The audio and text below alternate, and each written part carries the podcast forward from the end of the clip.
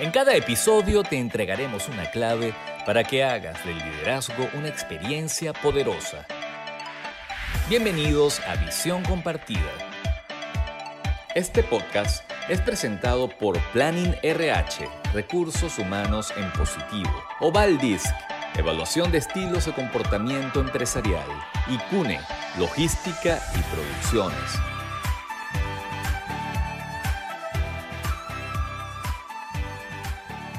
Bienvenidos al cuarto episodio de Visión Compartida. Soy Lucía Galota y el tema de hoy es creencias y liderazgo.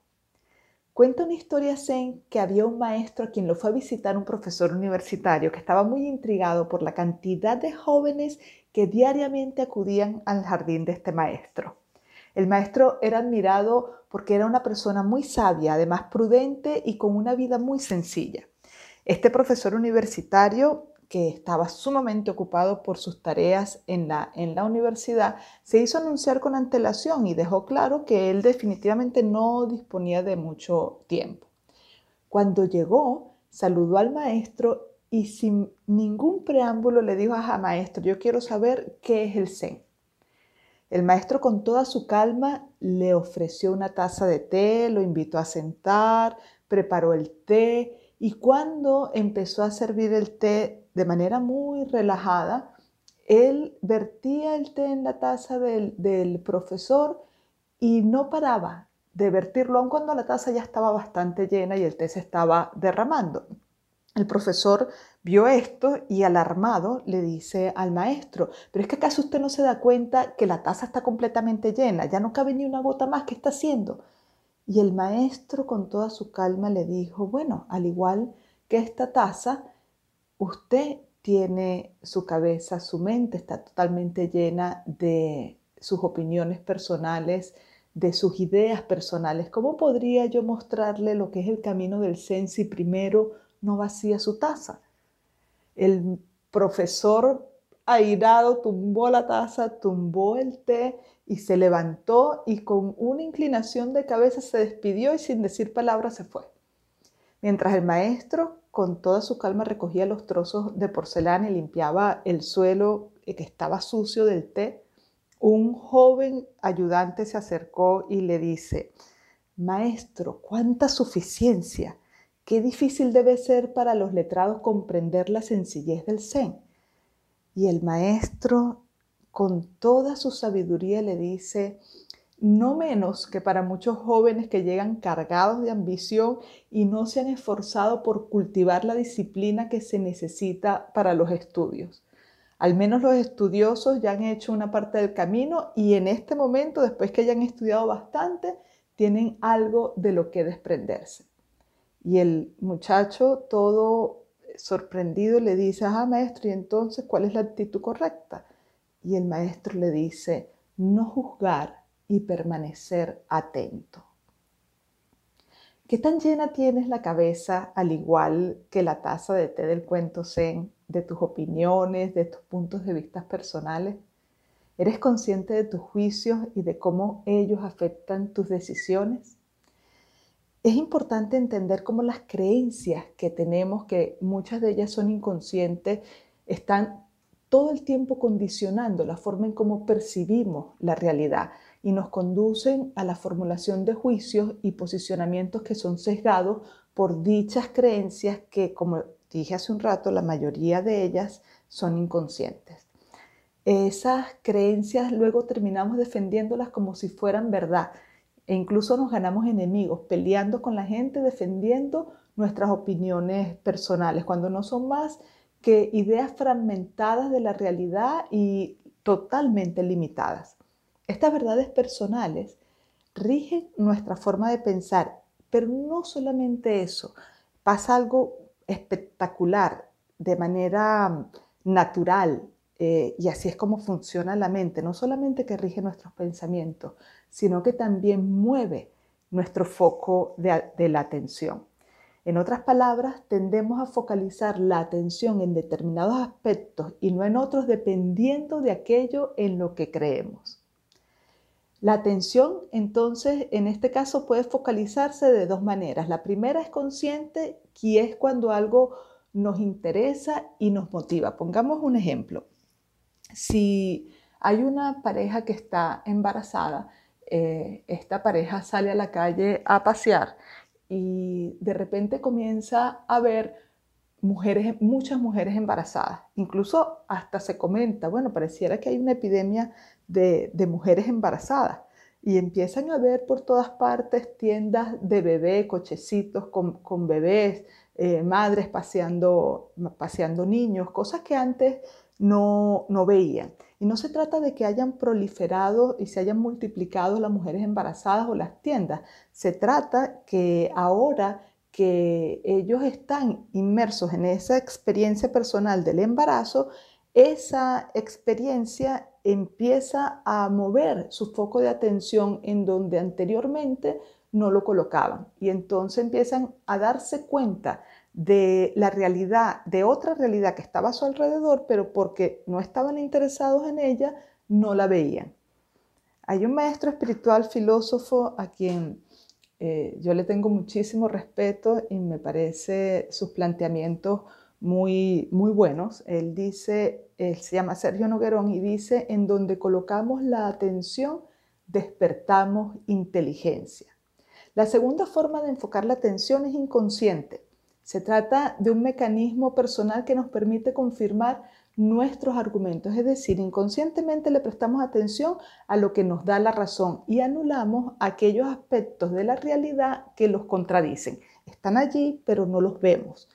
Por ejemplo, si un líder piensa que a las personas no les gusta trabajar y está paseando por los pasillos de, de su oficina, y hay un grupo nutrido de personas trabajando y un par de personas que de repente están distraídas, hablando, que en ese momento están haciendo una pausa, él va a posar su atención en aquellas dos personas que no están trabajando y probablemente va a decir, viste, es que yo tengo razón, a la gente no le gusta trabajar y de este modo él sentirá que la realidad le da la razón. Él vio a estas dos personas que no estaban trabajando, pero anuló prácticamente el nutrido grupo de personas que sí lo estaba haciendo. Bueno, ciertamente en la realidad hay eventos cónsonos con nuestros puntos de vista, pero hay muchos otros eventos que probablemente contradicen nuestros puntos de vista. Es decir, la realidad es mucho más amplia que lo que nosotros vemos y percibimos de manera selectiva. ¿Quieres saber los errores más frecuentes de los líderes en las empresas? Escucha con atención los imperdonables del liderazgo. Cuando un jefe se hace una opinión negativa de uno de sus colaboradores, esta opinión va a matizar la forma en cómo se va a relacionar con él. La actitud del jefe probablemente no sea totalmente objetiva, sino más bien inspirada en esta opinión negativa que tiene del trabajador cuando lo observa probablemente va a destacar aquellos comportamientos que no sean tan, tan buenos, los resultados que no sean tan productivos o va a estar muy pendiente de los errores que cometa esta persona y probablemente sea lo que vaya a resaltar. Esta actitud va a terminar siendo una fuente de desmotivación para, para el empleado y va a terminar convirtiéndose esto en un círculo vicioso en donde la actitud negativa del, jefe, esa predisposición, va a generar desmotivación en el empleado, lo cual va a ser lo que el jefe va, a mirar y va a sentir que es un mal empleado y así eh, la rueda va girando día a día y el, y el hueco cada vez va a ser más profundo. Entonces las opiniones personales que muchas veces nos construimos de alguien está basado en un evento del pasado pero que si no tomamos conciencia, esa opinión basada en un evento del pasado va a terminar afectando el presente y el futuro de ese, de ese vínculo. Nuestra atención entonces se vuelve selectiva para aquello que nos confirma nuestra opinión negativa de la, de la persona y dejamos de ver los comportamientos positivos que este colaborador también hace con seguridad eh, y muchos probablemente a lo largo del día. En una oportunidad recuerdo que un cliente me comentaba, un jefe de, un departamento, que ya no soportaba un mal trabajador porque, bueno, él ya no quería trabajar con esa, con esa persona. Yo conocía a la persona de quien él me estaba hablando y yo sabía que era un buen trabajador porque ya tenía tiempo asistiendo a esa empresa. Él se basaba su opinión porque en el pasado esta persona había fallado en un plazo y sus resultados en esa oportunidad no habían sido buenos. Y entonces este líder, que era un poco de mentalidad dura, estaba convencido de que no era un buen trabajador y no estaba dispuesto a cambiar esa manera de pensar. Yo propuse que eh, le diéramos un traslado al, al, joven en donde, dentro de la misma empresa, en donde sus competencias fueran útiles, porque habían oportunidades en otros departamentos. Esa sugerencia fue aceptada y no pasó mucho tiempo para que este chico se convirtiera en alguien clave dentro de este nuevo equipo de trabajo. El jefe eh, que tenía e, actualmente en en el cambio, el nuevo jefe, estaba sumamente contento con esta adquisición, con este elemento nuevo que se había incorporado al equipo y sentía que había hecho una gran, que había tomado una gran decisión incorporando a este muchacho a su departamento. Así que es un imperdonable del liderazgo perder personas valiosas del equipo porque no eres capaz de mirar correctamente a tus colaboradores porque tus opiniones personales están interfiriendo y afectando tus juicios en relación al equipo, a tu equipo de trabajo. Acabas de oír los imperdonables del liderazgo. Lo que está detrás de cada comportamiento son las creencias y las motivaciones de una persona. Si una persona, por ejemplo, está motivada por el conocimiento, seguramente va a tener creencias que apoyen esta motivación. Pensará que adquirir información, que saber cada vez más es bueno y que lo contrario es malo.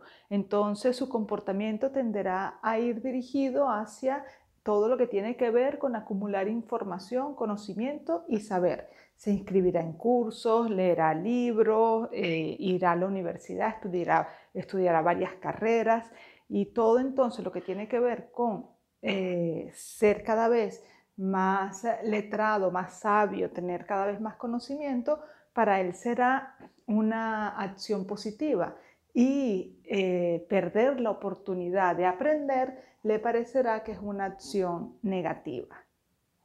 Entonces, eh, haciendo esta explicación con este ejemplo del conocimiento, de igual forma las creencias que cada jefe tiene moldean su comportamiento como líder. Lo que piensan los jefes de las personas es la antesala para su forma particular de comportarse frente a sus colaboradores. En mi experiencia como consultora de empresa he encontrado que cuando un jefe no es un buen líder, tiene un patrón cognitivo negativo acerca de las personas. Esto quiere decir que su manera de pensar, sus creencias de las personas tienden a ser negativas. Esto hace, ya como lo he explicado desde el principio del, del podcast, que su atención entonces se pose sobre los comportamientos de su personal que justifican esas creencias. Voy a nombrar algunas de, de, estas creencias, de esta manera de pensar, de este patrón cognitivo negativo de los jefes que he encontrado a lo largo de, mi este, trabajo como consultora en las empresas y fíjate si hay alguna de ellas que te es familiar. Toma en cuenta que estoy escogiendo solo un pequeño grupo de creencias que seleccioné de una lista mucho más larga, porque en este podcast no, puedo extraer toda la lista, sino, bueno, hice una pequeña selección de esa lista. Por ejemplo, yo he conseguido que los jefes que tienen unas creencias negativas sobre su personal eh, piensan de esta manera. Dicen, yo no tengo que preocuparme por el bienestar de mis empleados, sino porque la tarea se haga. Los empleados deben encargarse de su propia motivación. Yo no tengo nada que ver con eso. Si yo grito o humillo a mis empleados de igual forma, ellos deberían trabajar bien y motivados. Si yo les digo que están haciendo un buen trabajo, los voy a echar a perder. Prometer y no cumplir no debería ser una tragedia. Si yo como jefe estoy desmotivado o poco comprometido con mi trabajo, eso no debería afectar a nadie. Primero, yo quiero que me comprendan a mí y luego, si puedo, pues entonces me dedico a comprender a los demás. Recursos humanos es quienes deberían resolver los problemas con el personal. Cuando hay problemas con el personal, yo sencillamente hago lo necesario para resolverlo, pero no le presto atención a averiguar qué es lo que está sucediendo, ni me tomo el tiempo de, de tomar en cuenta a la otra parte. Yo tengo la razón y la verdad. Si debo cuestionar algo, es al otro, a las circunstancias y no a mí. No me queda tiempo para atender las necesidades de mis colaboradores. La operatividad me ocupa todo mi tiempo y la operatividad es lo más importante. Ser jefe es mandar y el buen empleado no contradice lo que el jefe dice. Dar el ejemplo no es importante. Ellos deben hacer lo que yo les digo y no lo que yo hago. Pensamientos como estos no necesariamente los jefes lo dicen de manera literal, pero sus comportamientos reflejan este tipo de premisas, este tipo de afirmaciones que yo les acabo de, leer. Eh, como les dije hace un rato, es una muestra apenas de una lista mucho más amplia que conforma un patrón de pensamientos de los líderes que tiende a estimular el conflicto y la desmotivación. La actitud correcta en el líder produce resultados excelentes. A continuación, los aciertos del liderazgo. En una oportunidad, un director de empresa que yo estaba asesorando me comenta que uno de sus mejores gerentes lo está observando desde hace días como desmotivado, desconcentrado, preocupado. Y me pregunta a mí, ¿cómo puedo hacer para ayudarlo? Yo le digo, bueno, ¿qué te hace pensar que yo sé puedes hacer para ayudarlo? Y él me dice, bueno, tú eres psicóloga, tienes muchos años trabajando en las empresas y seguramente sabes. Yo le dije, pues soy psicóloga, pero no soy adivina. Lo mejor que tú puedes hacer es sentarte con esa persona y hacerle esta misma pregunta a él, porque él es la verdadera fuente de información para lo que tú estás queriendo saber. Entonces él me hizo caso, se sentó con, con el gerente y le dijo, mira, yo estoy preocupado porque te noto desde hace días como desmotivado, desconcentrado, ¿qué te está pasando? ¿Te puedo ayudar en algo? Y el gerente le confesó que en efecto tenía una situación en casa grave y que esa situación le estaba em, llevando este, su atención, toda su atención, eh, y que durante el trabajo pues no lograba desprenderse de esa situación que le estaba pasando en su casa, que él requería de dos días para poderla atender, resolver y regresar con una mente más fresca. El jefe, por supuesto, le, otorgó esos dos días libres y esta sencilla acción que el director le ofreció para ayudarlo terminó aumentando el nivel de compromiso de este gerente para la empresa y para su jefe, fortaleció el liderazgo del jefe y fidelizó a este, a este gerente. Entonces, un acierto del liderazgo es establecer un vínculo cercano con tu gente y buscar en ellos la información que tú necesitas para mantenerlos motivados y alineados con la visión corporativa. Acabas de oír los aciertos del liderazgo. Hace rato mencionamos el patrón cognitivo negativo de un jefe y dijimos algunas de las creencias que conforman ese patrón, ese patrón que está vinculado a lo que un jefe eh, piensa de, su, de las personas, de su personal y que tiende a estimular los conflictos y la desmotivación. Tal como existe un patrón cognitivo negativo, existe un patrón cognitivo positivo de los jefes en cuanto al personal. Este patrón cognitivo positivo se basa en pensar que las personas son valiosas, las personas pueden y quieren progresar, ser jefe es ser un aliado, un buen jefe es quien sirve a su personal y atiende sus necesidades, las personas aprecian que se les tome en cuenta. Esos son ejemplos de tipos de creencias de este patrón positivo. Pero aquí lo importante es que tú reflexiones qué tan consciente eres de tus propias creencias con respecto a tu personal. Esto es importante porque son a través de ellas que tú te relacionas con tus colaboradores. Y eh, sería bueno que tú supieras con esa actitud, bueno, ¿cómo yo pienso de mi personal? ¿Qué yo pienso de mi personal? y cómo esas creencias en algún momento están interfiriendo de forma negativa o de forma positiva. Sin embargo, eh, ya vimos lo negativo y lo positivo, sin embargo, yo creo que hay un nivel todavía más alto de creencia que un jefe, que un líder puede tener en relación a su personal. Y yo le llamo a este liderazgo liderazgo consciente. Y la creencia matriz de este liderazgo consciente es, cada persona es cada persona y cada vez es cada vez. Es este líder que ante cada situación busca comprender el contexto y los hechos, que es consciente de sus opiniones personales y busca que ellas no interfieran en sus decisiones y actitudes, sino que lo que toma en cuenta, más que sus opiniones personales, es la comprensión de la, de la realidad. Cualquier opinión, por muy em, profesional que sea, siempre es algo limitado.